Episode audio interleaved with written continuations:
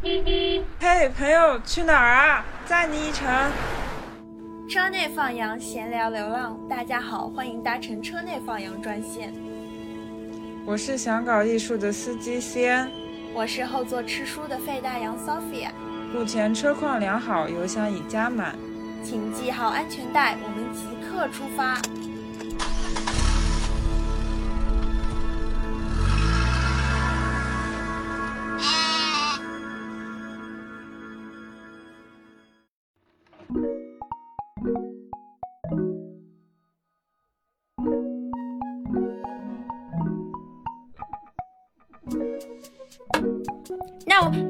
们这期发疯吧，好不好？我们这期就是一个发疯 为主题的播客节目，朋友们，请调小你的音量。我就送大家两个字吧，快跑！是我们专业，不是我们专业让我想发疯，而是我一错再错的人生让我想发疯。你会上的更有效率，就是你知道在这个平台上怎么去应用这个学校带给你的资源。因为当当学生是这样一个生态环境的时候，老师其实也是受害者。嗯，我我会觉得没有目标的生活就像温水煮青蛙。那就是去年你是物理上毕业了，今年你是心理上毕业了。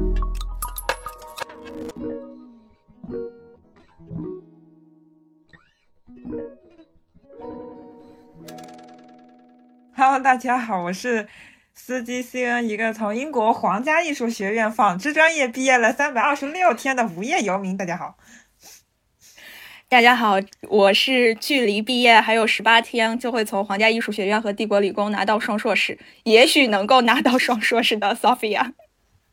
话不敢，不行，还是要自信的说出，我就是双硕士，我一定能毕业。对我们刚刚说学校名字，就是因为这一期是一个关于学校和毕业吐槽，所以我们就带上自己学校的名字，呃，并没有任何就是说觉得我们从这个学校毕业很了不起的意思，因为我们主要还是以吐槽为主。对，想让大家对这这两个地方有更清晰的认识。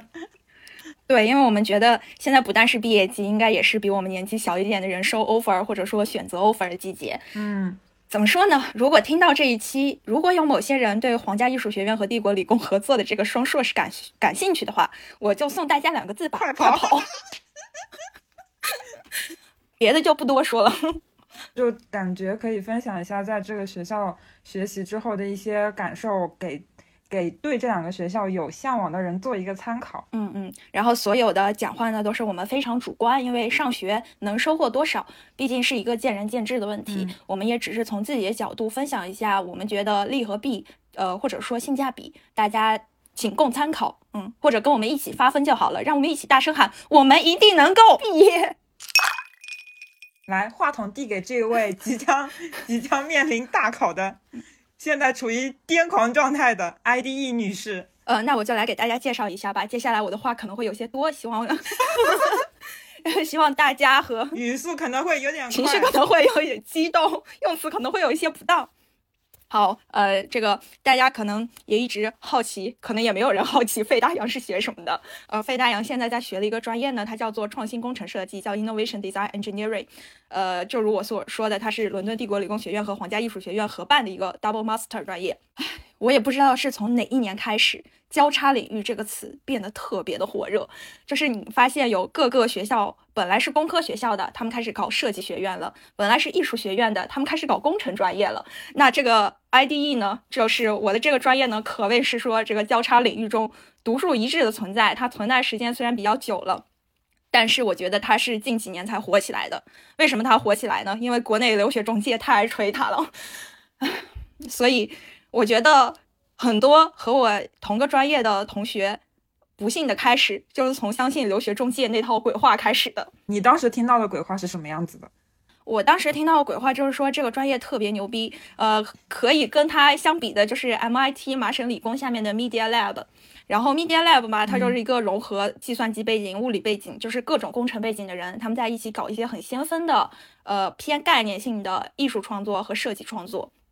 对，然后说，i，呃，IDE 这个专业吧，因为英国硕士大部分是一年制，然后黄奕之前一直所有的研究生都是二年制的，就已经是英国硕士中比较特立独行的存在了。而 IDE 它更特立独行的是，你读两年还能拿两个学位，其中有一个是帝国理工的，回上海还能直接落户呢。确实还蛮诱人的，这样子听起来。对，嗯，再加上说，呃，前几年可能中国的互联网也比较兴起，然后就是各种各样的新媒体艺术和计算机艺术，随着比如说像一些品牌逐渐去做数媒的宣传，就这样一些风潮下吧，就这种艺术和工程交叉的这种概念就特别的诱人，就是它会给你一种我进了这个学校，我可能做出来的东西是擎天柱，或者是任天堂，或者是。马斯克的电动汽车，反正就是怎么说呢，就是呃，感觉进来你就可以拯救世界。结果，结果嘛，就是我现在了解了一个真理，就是为什么我们要给学类学科分类呢？那就是因为它自然有它的道理。交叉领域的意思就是你啥都懂一点，但啥都不精通，就是这样的。那一些是不是之前可能说工程背景很久的人，他来学这个专业，可能接触一些？呃，偏设计或艺术上的事情会更容易，就更适合你们这个专业现在的一个模式。嗯，呃，我觉得是这样的，就是 IDE 的 D 和 E 它是有前后顺序的，它的重音是落在 engineering 上，而不是 design 上。就是你从它的名字其实是可以看出一些端倪的，因为呃，黄奕和帝国理工还有另一个合作项目叫 JID，叫 Global Innovation Design，它的重音落在什么上呢？落在 design 上，所以。这就是为什么这两个专业会有比较强烈的风格差异。就是对于 IDE 来说，你必须要有一个极为呃坚实的工工程学上的验证，就是你做出来的东西它必须是合乎工程学原理，并且它最好是能够在理论，最起码在理论上它是可实行的。嗯，但是隔壁就不太一样。对，除了从它的名字，其实也可以从它。就是他靠什么而活？他靠戴森的资助而活。所以你想想，戴森为什么要资助你？当然是希望你能做出对他有利的事情。而戴森当然就是一个工程学上创新著名的公司嘛。所以当然你也要就你要符合这个投资人的 期待。所以 IDE，呃，我我我觉得黄奕的其他专业，就皇家艺术学院其他专业都是不太商业化的。黄奕整个在英国都是一个更更加偏先锋，更加偏，呃。艺术的，因为它是一个艺术学院，对它不，但是也有艺术学院很商业化，比如说呃其他比较大型的学校，对 对，但是 IDE 有一个差异，就是它非常注重商业化，它非常注重你有一个 business plan，你有一个商业计划，然后你最好这个东西能做成 start up，就是做成创业公司。所以与其说它是一个设计工程专业，不如说它是一个为设计工程师们创作的创业孵化基地。所以，嗯，在刚刚结束的这个伦敦的市长创业大赛吧，就是一个 Mayor Competition，London Mayor Competition，上面就是决赛圈大概有四组人都是我们今年 IDE 的，所以你就可以看出为什么说，呃，在 IDE 上学你根本不太体会到你是黄奕学生，因为你没有在搞艺术，你也绝对不搞先锋，你搞的完全是可能赚到大钱的这种，就是老师在。怂恿你去往商业创新的方向走，嗯，这也是为什么我过得不快乐的原因，嗯，所以他这个艺术学院和帝国理工合作的这个项目，它其实主要是在帝国理工的呃教学系统底下嘛，因为我觉得你们很多课其实不在黄奕学校里上，特别是第一年的时候。对，我们是属于两个学校都会注册，然后拿两个学校看，但是如果说归属感的话，可能是。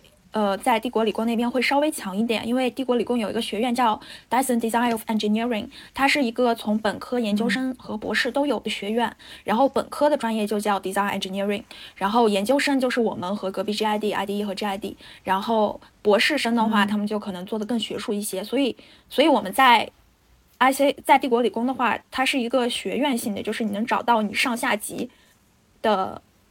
所处，但是在黄奕的话，我们就是单纯设计学院下面的一个专业，你看不出说我们前后有任何承接的对象。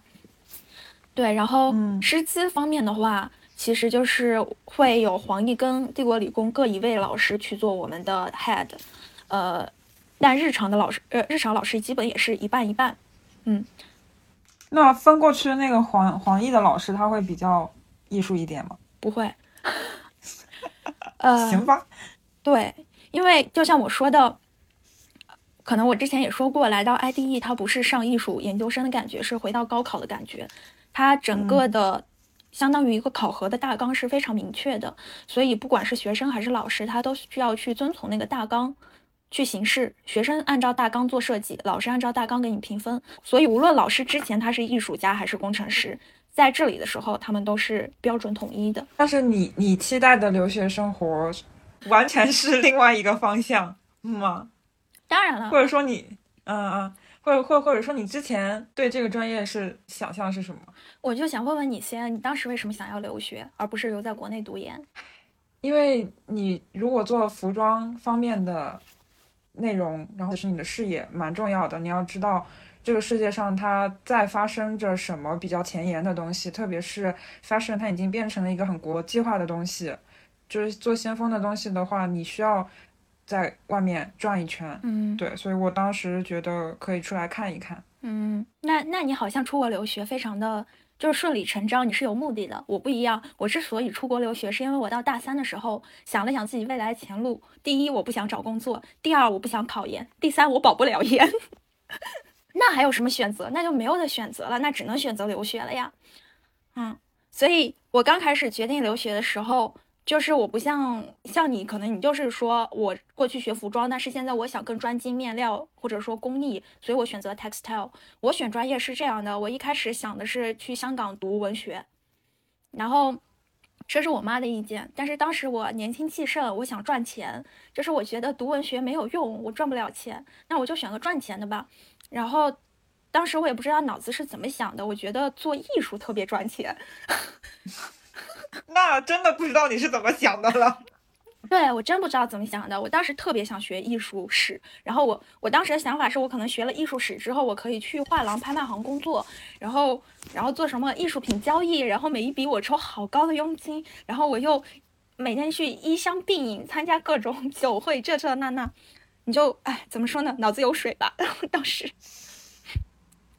对，所以后来挺美的。对，我想很美，但是我又瞄准了艺术史和艺术管理，甚至我还一度瞄准了奢侈品管理。然后我妈说不行，这个东西进圈都要有人脉的，我们家没有。我妈说你学个实际点的，我们搞个比如说平面设计，搞个交互设计。最后，最后吧，反正就是双方都权衡了一下，最后选定的锚点就是呃媒体艺术，嗯，media art。然后我当时升学校也是按照这个 media art 的方向升的，所以，呃，当时除了当时除了黄奕 IDE 以外，我申请的全部都是英国其他学校的媒体艺术专业，也包括美国的媒体艺术。之所以升黄奕，是因为英国申请不要钱，嗯啊，然后英国申请不要钱，那那我老师说，那我们就瞎升一升呗，哦，对吧？不要钱那不瞎升一升，反正作品集做就做了，然后就没有了，然后收到了 offer。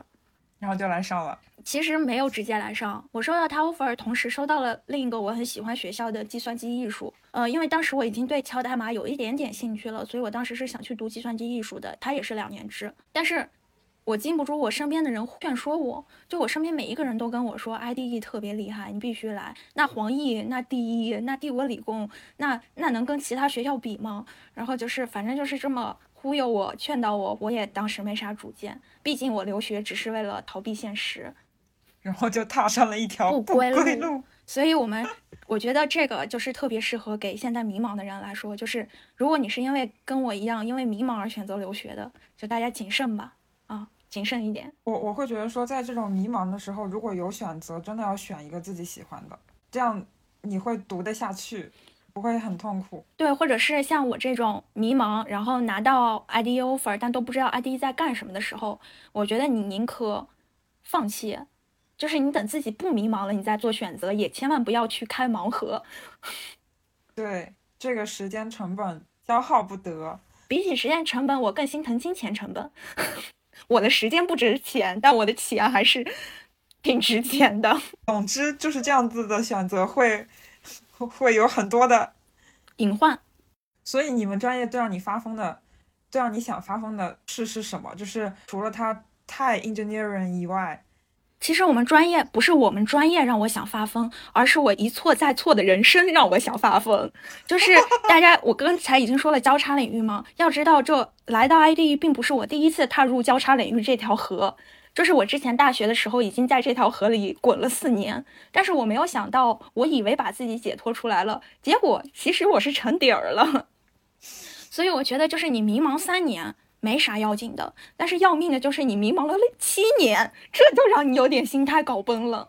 就我上高中的时候，当时脑子还是有水的，当时还是想做机器人的，所以这就是为什么我呃当时也是选了所有填报所有志愿都是工业设计，我是理科生，嗯，当时我以为自己对不对，稳上同济，这有什么问题？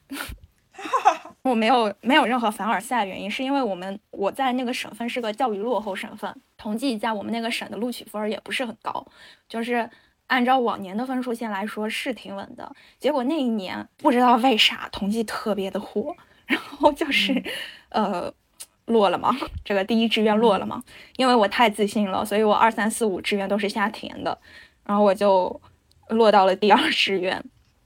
落到一个机械学院下面的工业设计，然后那专业吧也特别倒霉，那专业也是新开的，就是学院调了几个机械的老师，就敢让他们去教设计了。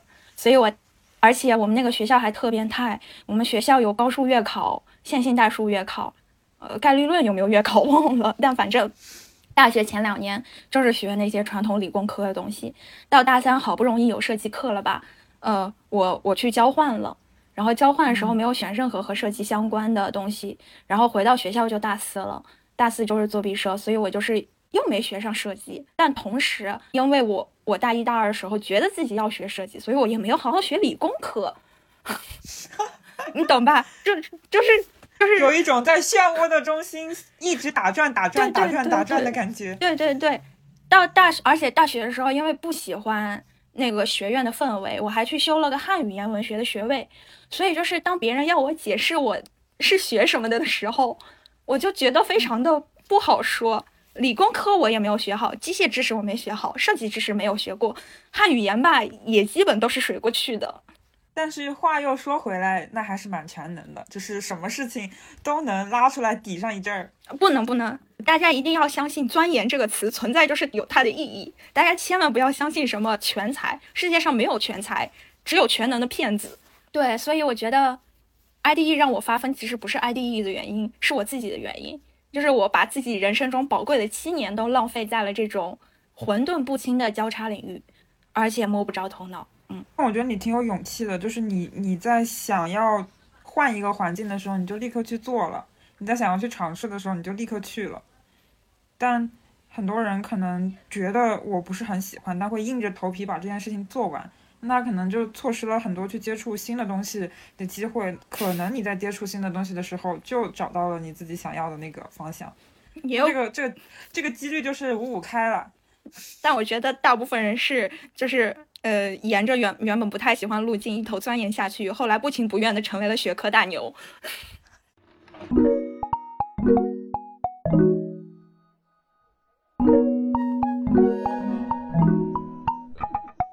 我们刚才说到长安一为我在高考加油嘛，我今年 final exam 时间是六月六号，就是高考的时候。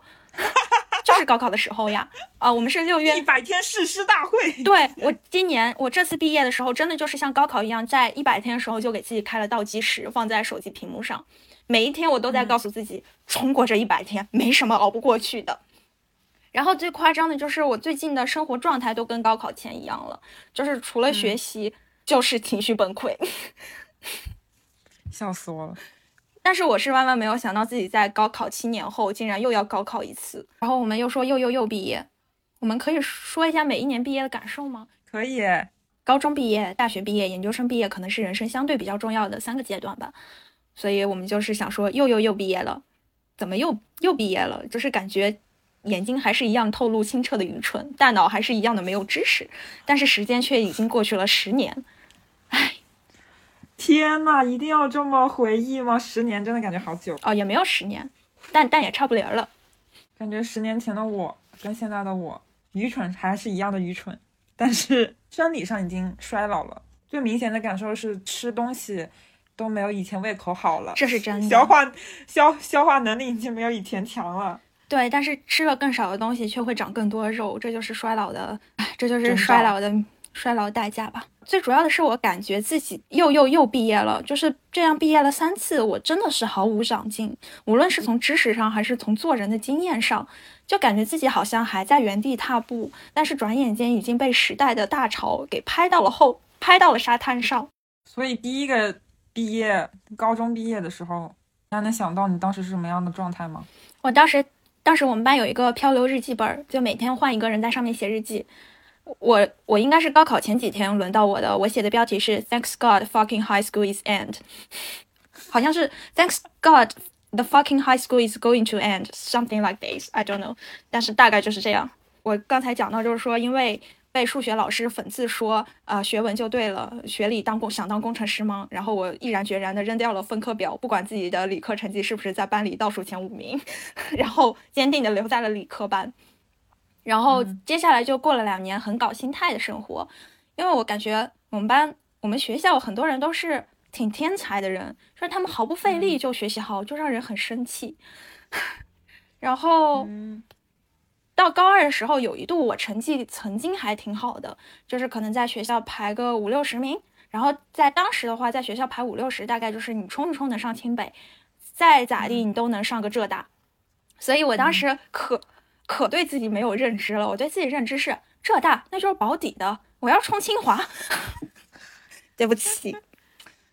然后，那前提是你也有这个实实力嘛？但是我的成绩就是高二那一段时间非常的好，后来我就慢慢的又稳定在了校排一百多名。然后我当时安慰自己说：“哎呀，没关系，那清华上不了，那咱们这样吧，呃，人大保底儿没关系吧？啊，浙大我觉得应该发挥的正常就可以上。” 冷笑了一声，结果，结果啊，就是到高三下学期一摸、二摸、三摸的时候，我一摸考砸了，然后老师安慰我说没关系，一摸题难；二摸我又考砸了，老师说没关系，三摸才能才能看出你的实力，就是说一摸、二摸我们学校的题都会比高考难，三摸题简单了，我还是考砸了。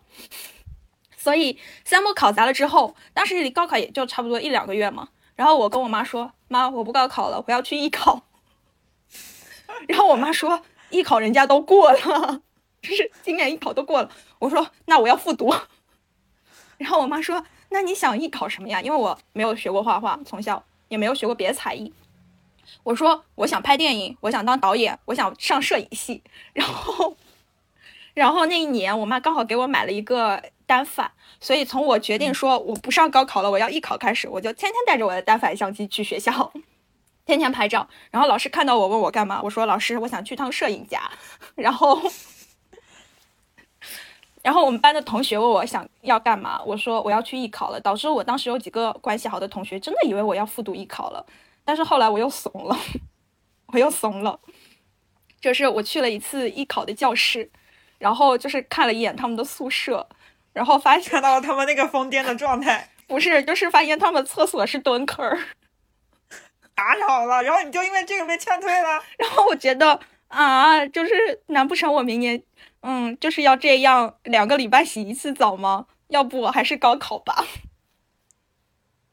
就是说挺苦的，没没没有说蹲坑有任何不好的地方，我挺喜欢蹲坑的。我只是说，就是从那个地方感觉到了艺考生的不容易，他们付出的努力是我付出不了的。求生欲好强。对，但是确实是，而且那个氛围也很紧张。就是我以为艺考生会很艺术的，但是我发现没有，就是考编导的人就是也挺苦的。然后我说那那能咋办？那还是回去高考吧。然后大概就是高考前两个礼拜，然后我又灰溜溜的回去高考，然后正正常常的考完。考高考的时候，语文考试我还在考场上睡着了。我我我就是有一个特性，就是我特别紧张的时候，我就会犯困，然后 中考的时候睡着了，高考也睡着了，睡着大概十五分钟，醒来的时候快交卷了，反正考完就考完了吧，然后估了估分儿，觉得，嗯，清华我们下辈子有缘再见，还有曾经以为能保底的浙大，您是我高攀不起的学校，还有，反正就是认清了自己吧。就是嗯，对，所以我就根本没有像你一样说，我清楚的做了一个选择，我就去往前走。我人生中所有的选择都是心血来潮，然后很快放弃，然后下一次再心血来潮，再很快放弃。可能跟性性格有关系，所以就是我可能就是那种有有一个清楚目目标，然后去做事带给我的那种生活的那种充实感，让我现在因为没有一个确切的目标。而更加的感到沮丧和怎么讲郁闷吧，嗯，就是包括艺考，包括后面申请学校，其实都有一段非常不要命的日子，嗯，就是那个时候就是拼了命的做，但是我很我很享受那样子的状态，嗯，就是可以一个通宵不不睡觉拼命的做，等交完了我那一天睡了十三个小时，但是醒过来的时候我非常非常的开心，就是那种。你干完一件大事，你你可以毫无负担的喘一口气，哪怕我只能喘一口气，但是这口气我喘的非常的舒心，我很迷恋这种感觉。但是现在我没有那种战斗的状态，你知道吗？我现在就觉得在这个点上可能还挺白羊座的，就是我我我需要让自己有战斗的状态。然后我我会觉得没有目标的生活就像温水煮青蛙，你会很想要发疯，但是你没有。宣泄的对象，你就感觉一拳打在棉花上的那种生活，还挺不爽的。嗯嗯，我的娘嘞！没想到你还是个战士，好掌柜。我我跟你真的很不一样。就是我是那种不能给我设定目标的人，就是我不能接受 deadline，也不能接受那种目标。就是我一方面会很叛逆，就是我凭什么，我凭什么要做这个目标？第二方面是我会特别的更想放弃吧。就是我是那种八百米，就是当我发现哦，我还差半分钟才能达线，然后这半分钟我如果努努力就跑过去了，但是我就是嗯，但我就不想努力了。我为什么要努力呢？然后就达不了线的人。你好摇滚哦。我不是摇滚，我可能只是懒吧。就是，如果有一件事让我特别拼命，我就会觉得那可能这件事不太属于我，要不我放弃了吧。嗯，所以可能这也是为什么我一紧张就会睡着的原因。一紧张就开始进入放松状态。对对对，我就是一紧张，我会那种，就好像我最近不是在赶赶 final exam 嘛，我就是会那种一边紧张一边紧张的哭，一边紧张一边紧张的浪费时间的人。可是我我觉得你很喜欢在生活当中列时间表、列计划表啊。我只有在特别悠闲的情况下会列计划，就是我必须是自己给自己列计划，但是我绝对不接受有人给我列计划。比如说高考就是别人给我的计划，申请黄奕也是别人给我的计划，包括现在 final exam 也是别人给我的计划，就是别人只要加计划给我，我就摆烂。还是要找到让自己心甘情愿的事情。唉。那说说大学吧，大学毕业，大学毕业就遇到了疫情。是的，我们没有毕业式，你们有吗？没有，我们的那个毕业照都是在允许返校的时候，几个朋友凑在一起拍的，都没有集体的那种。嗯，我们也差不多。然后大学毕业的时候其实没有，因为大学毕业的时候，嗯，不像高考一样，你还要担心什么高考填志愿什么的。当时已经收到了研究生的 offer 了。所以整个人相对是一个轻松的状态，但是当时非常的难过，因为我非常喜欢我大学的两位舍友，然后我知道就是一旦你离开这个校园，很多人你是真的很难再见到了，嗯，而且当时在谈恋爱嘛，就是会觉得好像迈出这个校园，连这段恋爱关系都会变质一样，就是当时就非常悲观了，当时就很悲观了。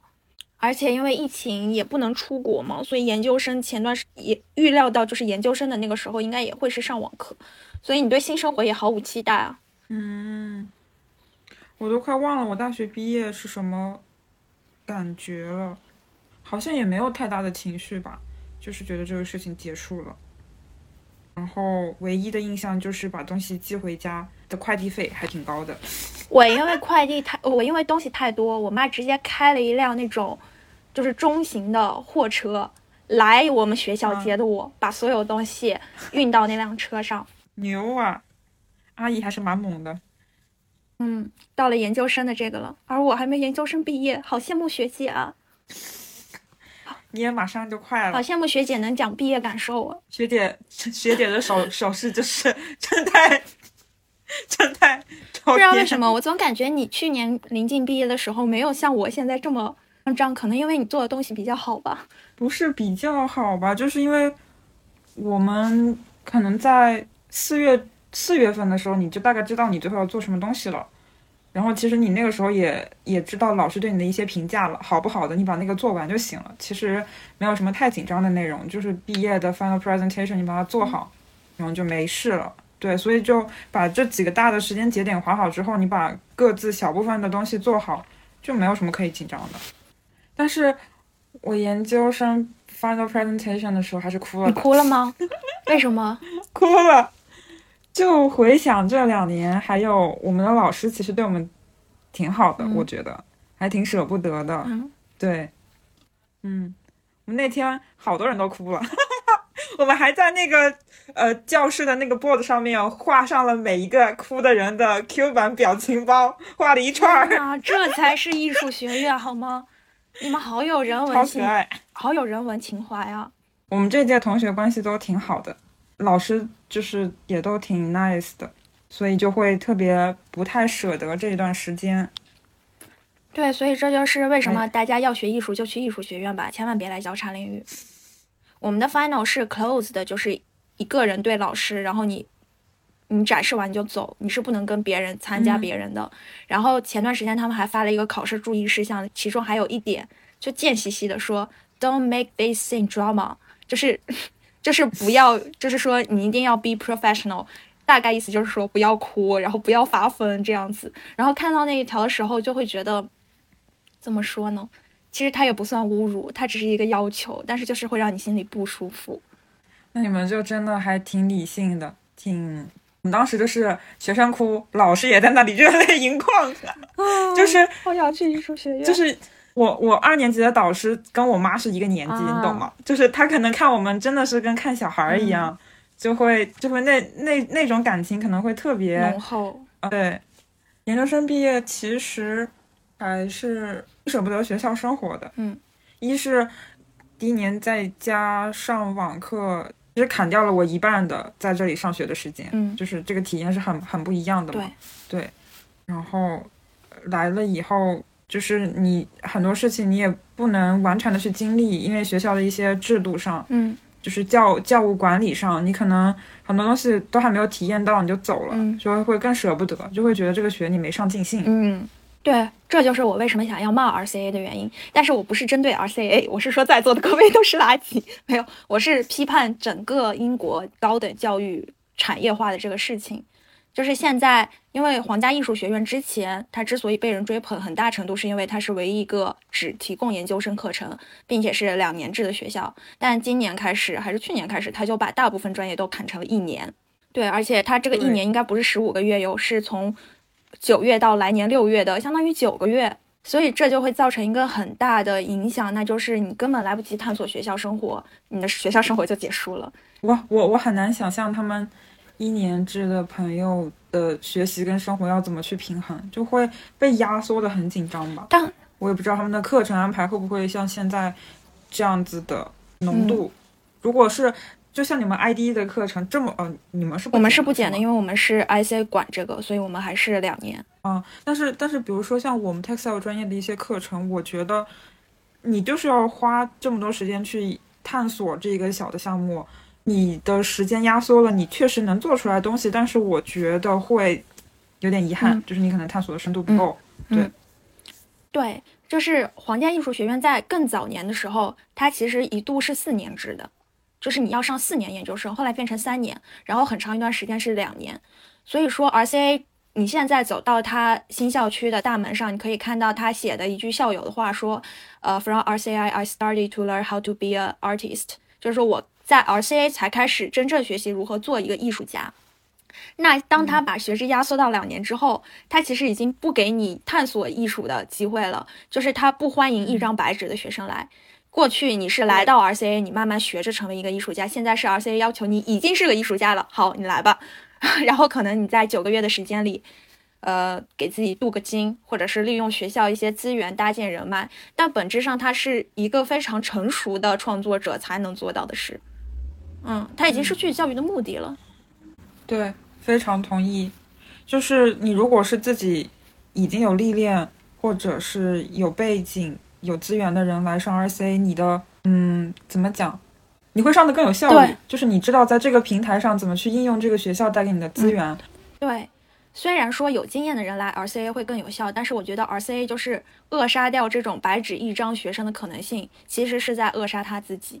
就是黄奕他之所以成为现在的地位。并不单单是因为他每年给自己 QS 买榜，就是你不得不承认，黄奕它是一个有历史的学校，它的历史是由那些学生探索出来的。因为当他们走入 RCA 的时候是稚嫩的，所以他们才能更广泛的去吸收 RCA 带给他的养分，做出真正的先锋的东西。但是当你已经是一个成熟的艺术家的时候，你其实是不太会因为在 RCA 的九个月就改变自己的方向，所以也就灭绝了产生突破的可能。就有点像，就是那种，嗯，你要来这里上学，你要忘记你之前所有的东西，重新开始练就绝世武功，要要废废废掉自己之之前的东西。是，但现在就是短期华山论坛。就是短期内邀请五岳剑派来这儿开个会，好，大家交换一下名片，大家互相比试几招，哎，我的剑术精进了一点，但是华山派还是华山派，衡山派还是衡山派，没有人能够创造出全新的剑法，我是这样感觉。就是黄奕把自己最独特的东西给扼杀掉了，那他以后何以为成为黄奕呢？他何以和其他的学校不一样呢？他还是可以维持他的地位的，因为他相当于设立了一个门槛，这个门槛是资源的门槛，就是嗯，你没有在这个圈子里面，你可能就是接触不到这帮人，你接触不到这帮人，你就做不成一些事情，然后变成了做成这些事情的人是从这儿出来的，那是不是意味着你从这儿出来，你就能做成这些事情？我觉得这就是北大本科和你去北大读 MBA 的差别吧，就是你北大 MBA 还是可以维持我是全国最好的 MBA 的这个 title。但是你能说他真的能像北大本科一样，就是产生出哦，我为这个时代真正做了贡献的人吗？我觉得是很难。这种贡献，我是指，比如说呃，更学术上的突破，这个类比钱，完全就是符合了呀。你看他的学制，从四年减减减减减减减到了一年。对呀，我觉得就是黄奕他连年在 QS 上排艺术学校第一，他本来就已经是很有争议的事了。那么你何以去打败罗德岛？何以去打败，比如说美国那些，就从本科到研究生全部提供课程的学校呢？我一直感觉就是，嗯，现在我们有一个观念，就是说你来黄奕上学，或者说你来英国读硕士，人家不教给你基础课程是正常的，因为你读的是研究生，你该有的技能你应该是本科学会的。但我觉得这是不对的，因为我有一个好朋友是在南加大学动画嘛，研究生，他们的学制本来就是三年，他们在前两年内。有很多的对于动画基础课程的拔高，它不是说重复本科时候的课程，而是说他在有的基础上给你提供全新的思路，让你去回看这种基本功，你应该怎样去修炼。但是对于黄奕来说，即使是两年的 IDE，也根本没有这样的时间。对于我们班，我我自己是感觉在我们班没有人真正突破自己的舒适圈。每个人都在自己最得心应手的领域又往前走了一步，但是这样走下去的结果就是，反而我去探索那些不擅长的领域的机会是完全没有的。嗯，就是我还是非常讨厌别人说，嗯，你不会这个，那是你本科就该会的，这不是研究生老师要教你的。也只能说是把这个现状说给大家听。嗯，所以在这样子的学制和学习氛围之下，我会觉得你不要本科毕业直接来读研究生。嗯。就包括我觉得我自己，如果有再来一次的机会，我也会选择先去工作一下，然后再来读。是这样的，而且我们刚才说的是学制的压缩，与此相对的是什么是学生的扩招？在前两天我们 tutorial 的时候，我们老师说，现在我们班是大概四十个人嘛，他说应该从下下级开始，我们这个专业就会扩招到八十个人。然后老师当时就说，我们这里会变成 student factory，然后他还拉踩了他的母校，也是英国一所知名的设计学院，然后。他说他现在根本不想回他的母校，因为他学母校已经完全变成了工厂。这是老师，然后就提到说，其实高等教育很大程度上是建立在老师跟学生的亲密关系上的。就是老师对你的了解越深入，他越知道如何给你个性化的提高。但是当你扩招一倍之后，老师怎么可能有时间去了解你呢？是，那老师又真正能给你带来什么东西呢？他没有办法，他只能维持自己的效率，维持效率，那他就只能把一样的东西往不同的学生身上套。所以我会觉得现在的学习自主性真的非常非常的重要。嗯嗯，就像你刚刚说的那种老师带着你帮你拔高的这种情况，在很大程度上还是在需要老师发力。嗯。但在你没有办法创造这样子的学习氛围的时候，你就不得不要求自己去发现自己需要提高哪些事情。就是这这怎么说呢？只能说是面对现在这种不是非常良性的学习氛围，你能做的应对措施吧？对，这是应对措施。但是我想骂的就是说，你不应该一味的让学生强调自主性，不应该告诉学生说你自己要去抢资源，你自己要去争取。因为黄奕收的学费是非常高昂的，当我交这么一笔高昂的国际生学费的时候，我是被服务者，就是老师和你整个的教学体系，你是应当为我服务的。就我觉得，一个学校之所以好，不是因为它能把最好的那些人变得更好，而是说它让最差的人也能到中等的水平。所以，如果只强调学生自主性的话，那导致的结果就是非常两极分化。嗯，这就是他教育能说商业化吗？嗯。结果对，然后他就可以用赚来的学费再去巩固他的江湖地位。但是这种巩固能巩固多久呢？我就对此抱以怀疑的态度。因为当当学生是这样一个生态环境的时候，老师其实也是受害者。就当我们缴纳巨额学费的时候，与此相对的是，黄英的老师也并没有迎来薪资的上涨，这才是他们经常罢工的原因。他们罢工就会导致学生上不了课，学生的能动主主观能动性会更低。更不愿意去争取资源，对，恶性循环，只有那些资本家赚的盆满钵满。那黄英的钱都去哪儿了？都去盖新校区了吗？我一直非常想问的是，他们的这个新校区是不是就是为了学生扩招而建的？它有实际的作用吗？它真的提高了学生的是学生创作时候的方便度吗？它真的真的有提供给学生更多的资源吗？我觉得没有。我反而每次回到肯辛顿那个校区，是我觉得最舒服的。嗯，他哪怕扩建校区也跟不上他扩招的速度呀。特别是今年改制了之后，第一批一年制的学生跟上一批二年制的学生一起毕业，今年的这个状况就挺混乱的，非常混乱，而且是一起做毕设。你们的毕业展不是同时吧？毕业展好像也是同时吧？天呐，这要怎么看啊？唉，又要毕业，又要毕业了。所以其实我觉得我的毕业很没有毕业的感觉，这也是我为什么还想在这里留一年的原因。那你今年如果离开伦敦的话，会有毕业的感觉吗？会，就是要告别这里的生活，就是梦要醒了。那就是去年你是物理上毕业了，今年你是心理上毕业了。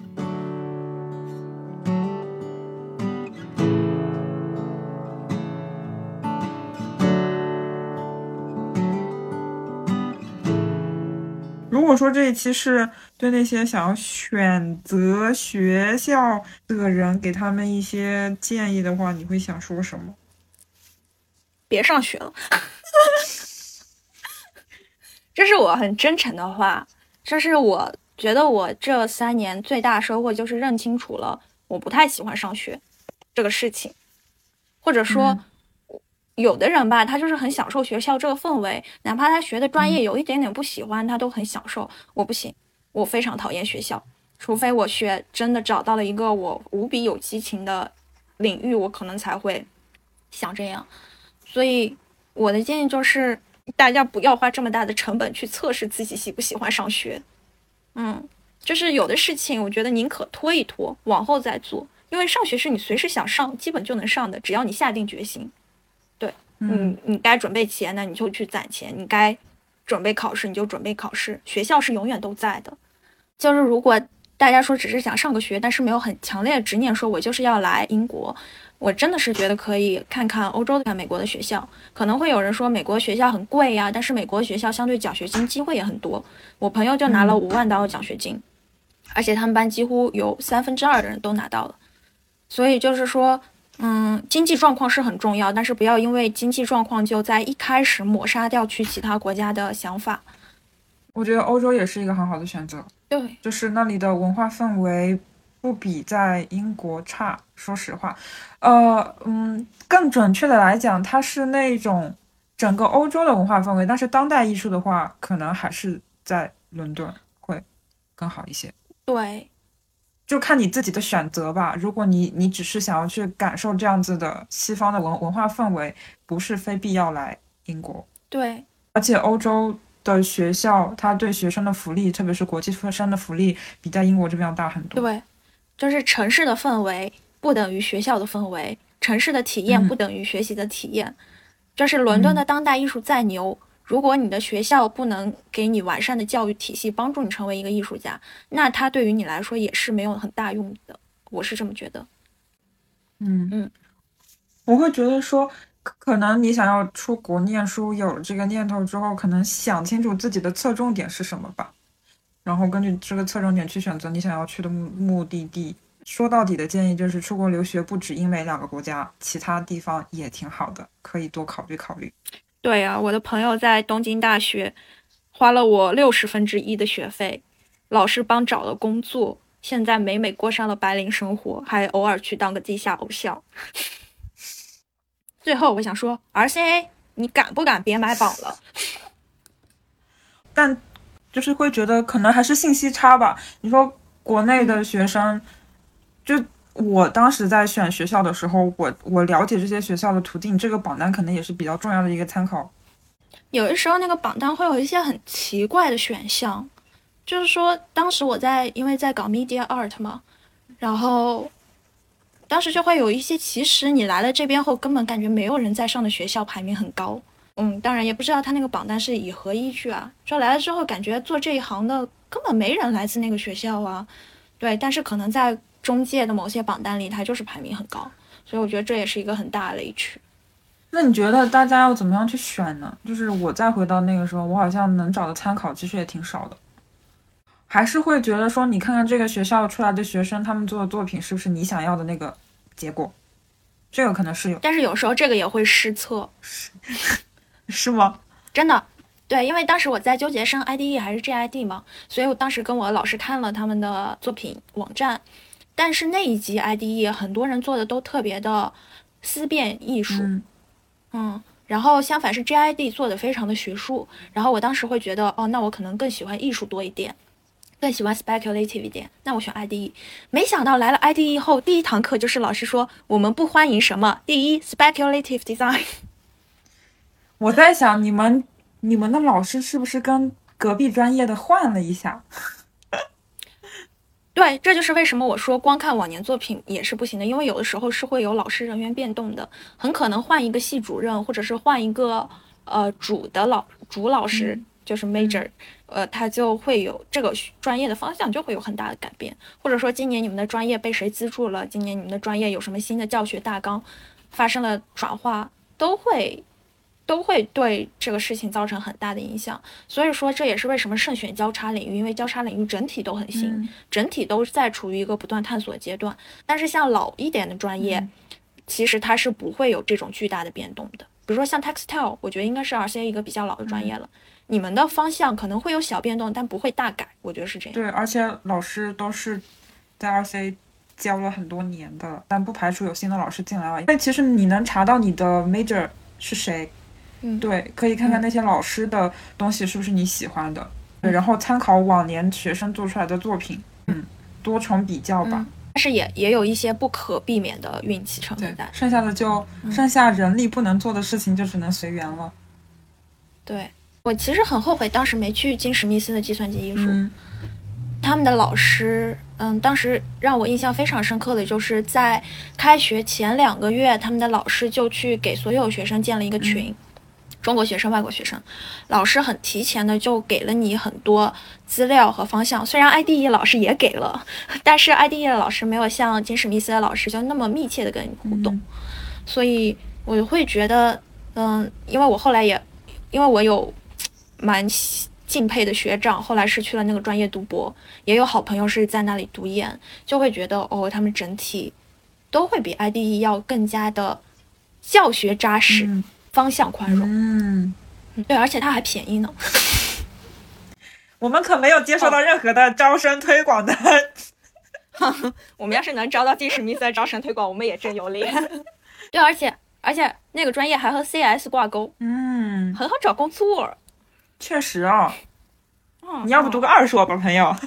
哦，那不行，我已经说了，坚决不读书了。在找到我人生所爱之前，再也不会返回学校一步。